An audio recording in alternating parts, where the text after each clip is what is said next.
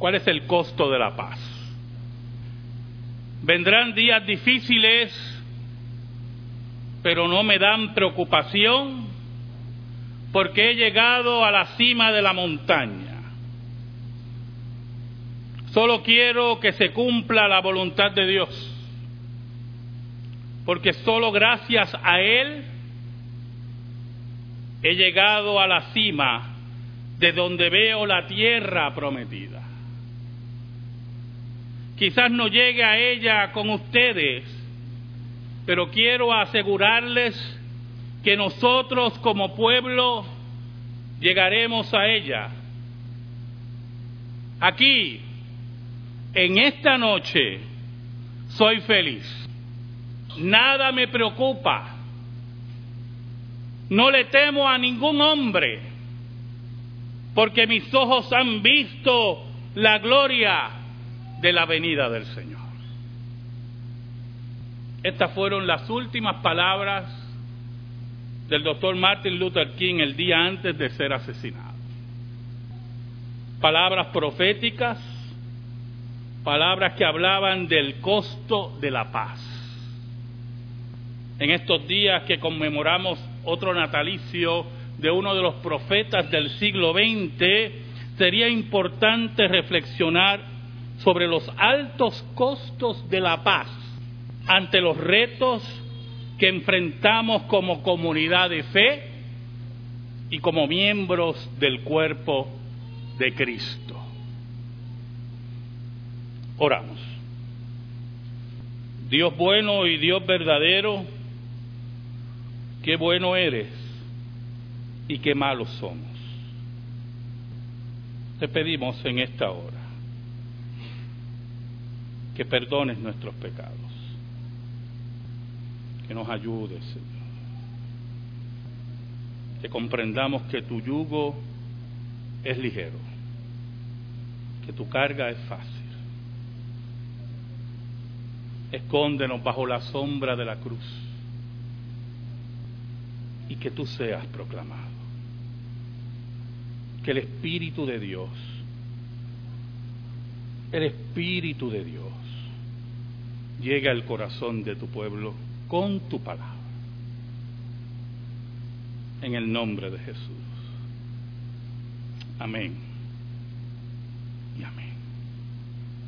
Para un gran por ciento de la población, la paz es sinónimo de tranquilidad, de quietud y armonía. Estas tres descripciones no deben ser violentadas a ningún costo, no importando si en ese proceso se violenta la verdad y la dignidad del ser humano. En los estados del sur, los negros tenían el derecho al voto, pero el mismo era limitado por las inventivas racistas de los gobernantes blancos. Si no sabían leer y escribir, no podían votar, conociendo la baja escolaridad de la población negra por su pasado esclavista y sus leyes pacificadoras, de separados pero iguales. Las escuelas negras eran distantes y de deficiencia en equipo. Durante la esclavitud, el código de Luisiana decía que el esclavo era un ser pasivo,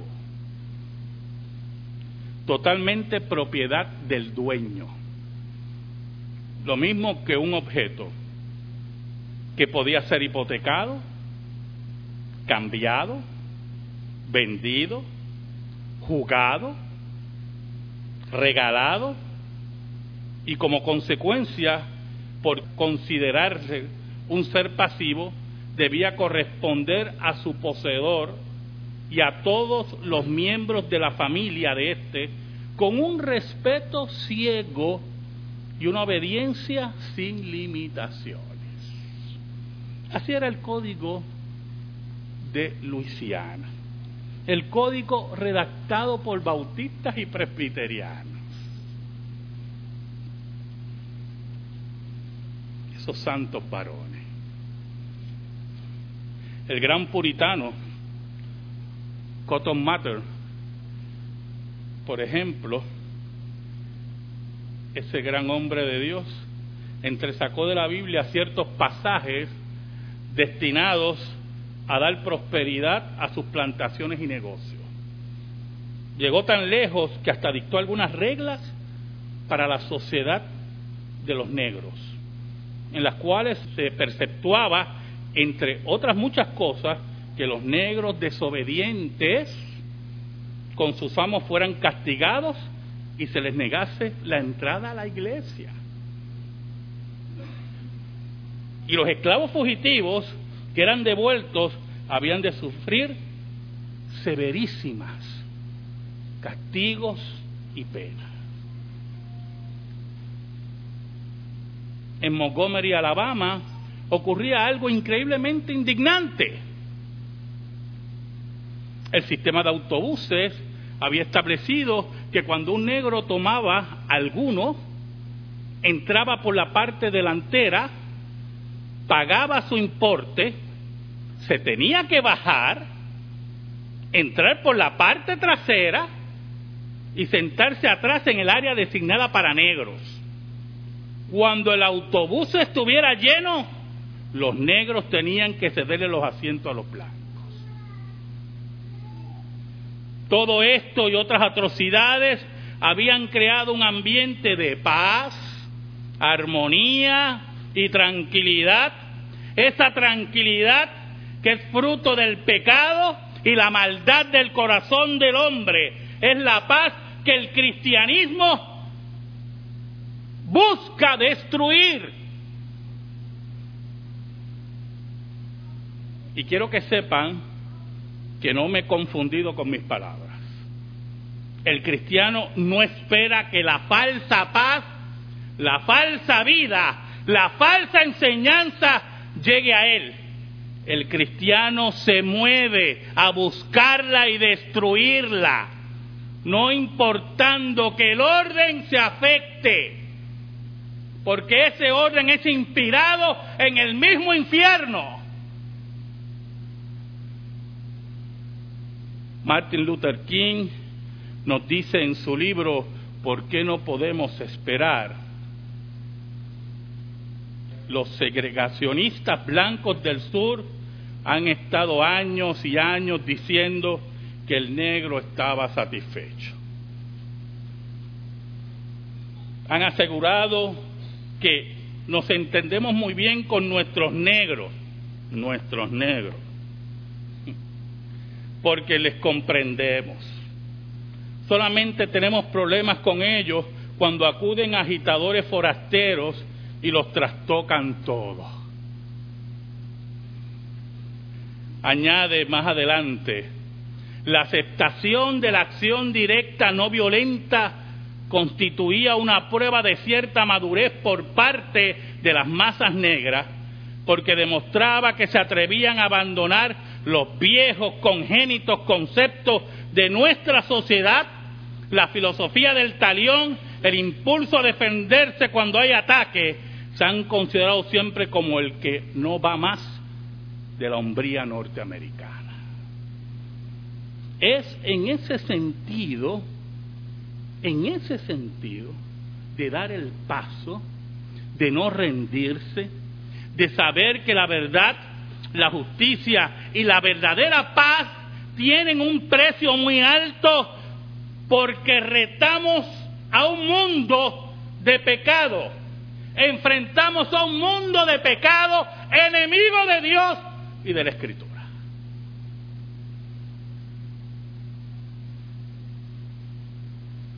En el libro La fuerza de amar, el doctor King nos dice, cuando dejamos nuestras vidas desnudas a la indagación de Dios, admitimos que mentimos, incluso cuando conocemos la verdad. Sabemos cómo ser justos, pero somos injustos. Sabemos que tendríamos que amar, pero odiamos.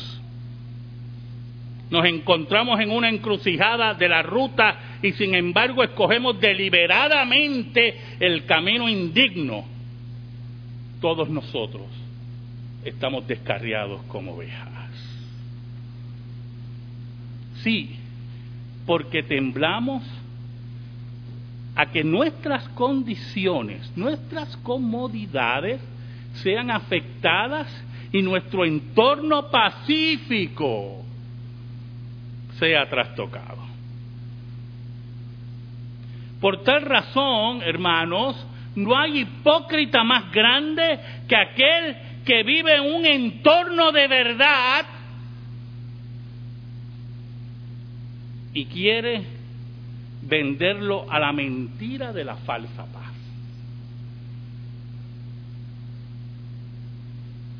Esto nos lleva a la reflexión más profunda del texto que hemos usado como base.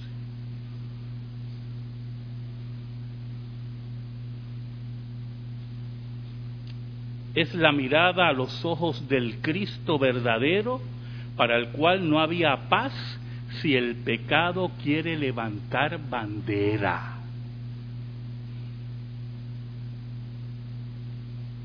Si la mentira y el error quieren echar bandera, nosotros tenemos que derribar esa bandera a la fuerza si es necesario. Pero nuestra fuerza, nuestro desafío, no encuentra sus armas más excelsas en la fuerza física o ejército.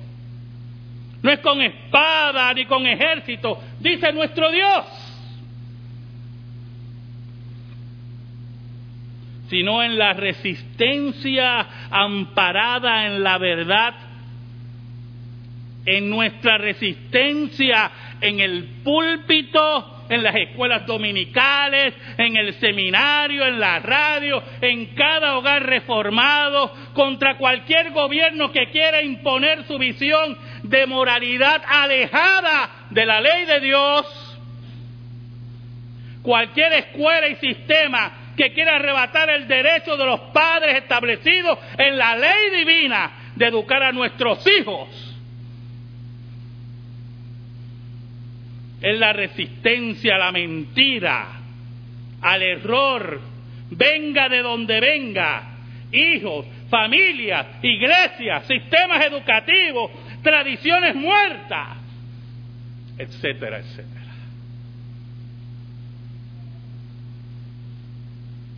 Eso fue lo que nos dijo Jesús. Que Él no ha venido a traer paz a la tierra. Porque el mundo odia a Dios. Y todo aquel que es amigo del mundo, dice la Biblia, es enemigo de Dios.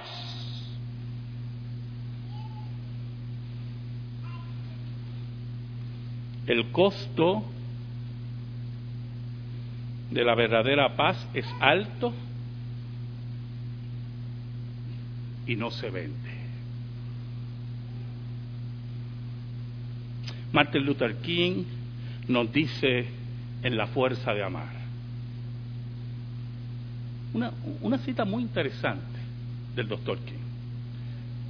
Cuando las cadenas del miedo y las esposas de la frustración han puesto a prueba mis esfuerzos, he tenido el poder de Dios transformando la fatiga de la desesperanza en la plenitud de la esperanza.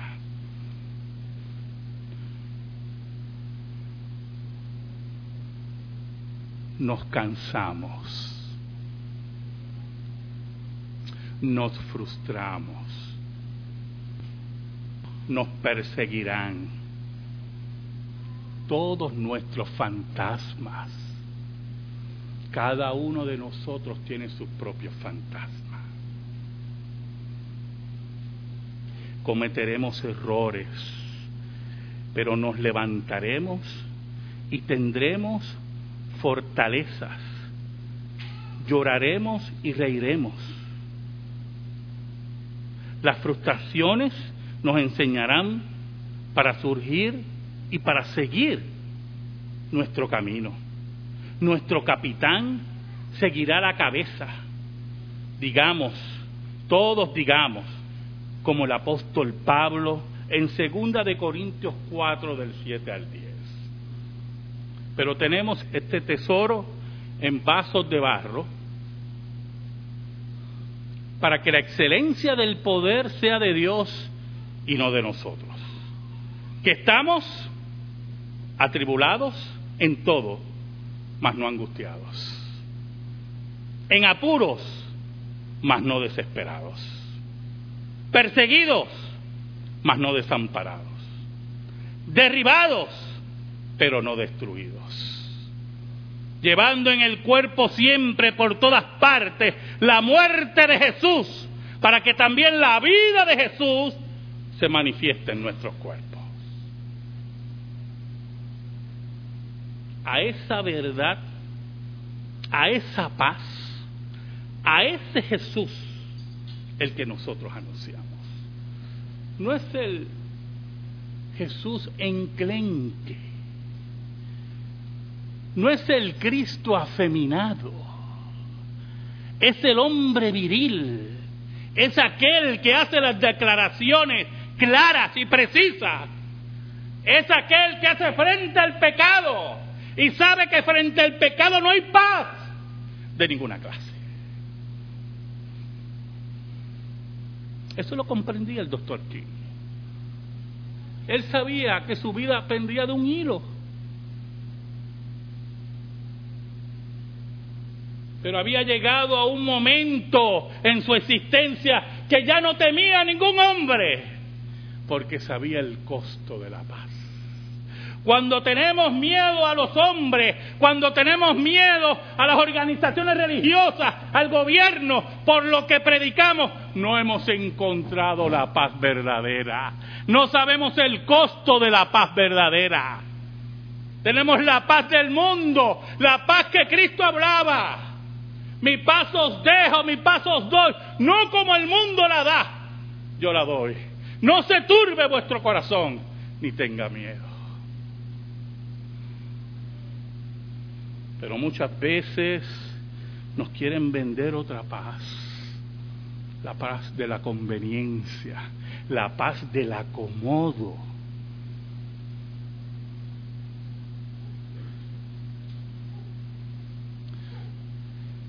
La paz del falso cuerpo de Cristo. ¿Usted ha oído la paz del falso cuerpo de Cristo? Yo lo he oído muchas veces. ¿Cómo quieres? Esos son tus hermanitos en Cristo. ¿Usted no ha oído eso? Esos son también tus hermanitos en Cristo. ¿Y quién le dijo a usted que esos eran mis hermanitos en Cristo? ¿Quién se inventó eso? Mis hermanos en Cristo son aquellos que miran de frente a Jesús y toman el compromiso de la cruz. Mis hermanos en Cristo son aquellos que toman el compromiso de la cruz y caminan hacia la verdadera paz, esa paz que los lleva a la muerte.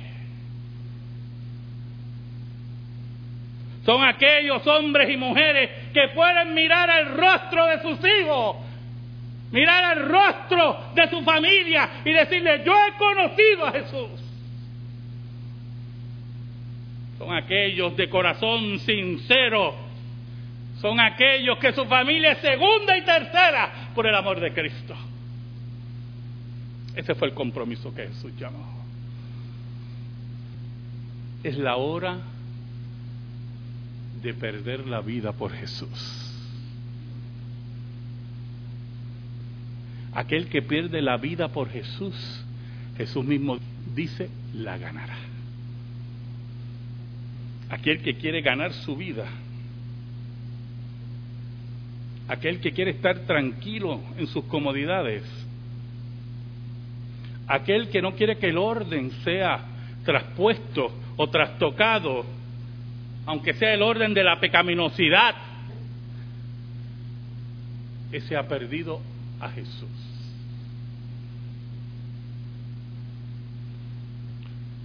El doctor Martin Luther King nos dice,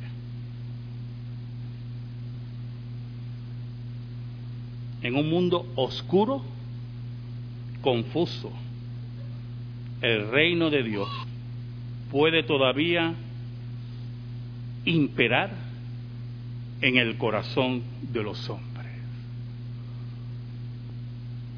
Cuando creemos que la mentira avanza, cuando creemos y oímos que Dios es arrojado fuera de las aulas de las universidades, cuando oímos que Dios es arrojado fuera de las legislaturas y los parlamentos mundiales, cuando vemos políticos de todas las calañas y de todos los niveles que no se atreven a mencionar a Dios y creemos que el reino de Dios está en retroceso, oh hermano, yo le digo a usted una cosa, frente a esa unidad y esa falsa paz, Jesús todavía reina.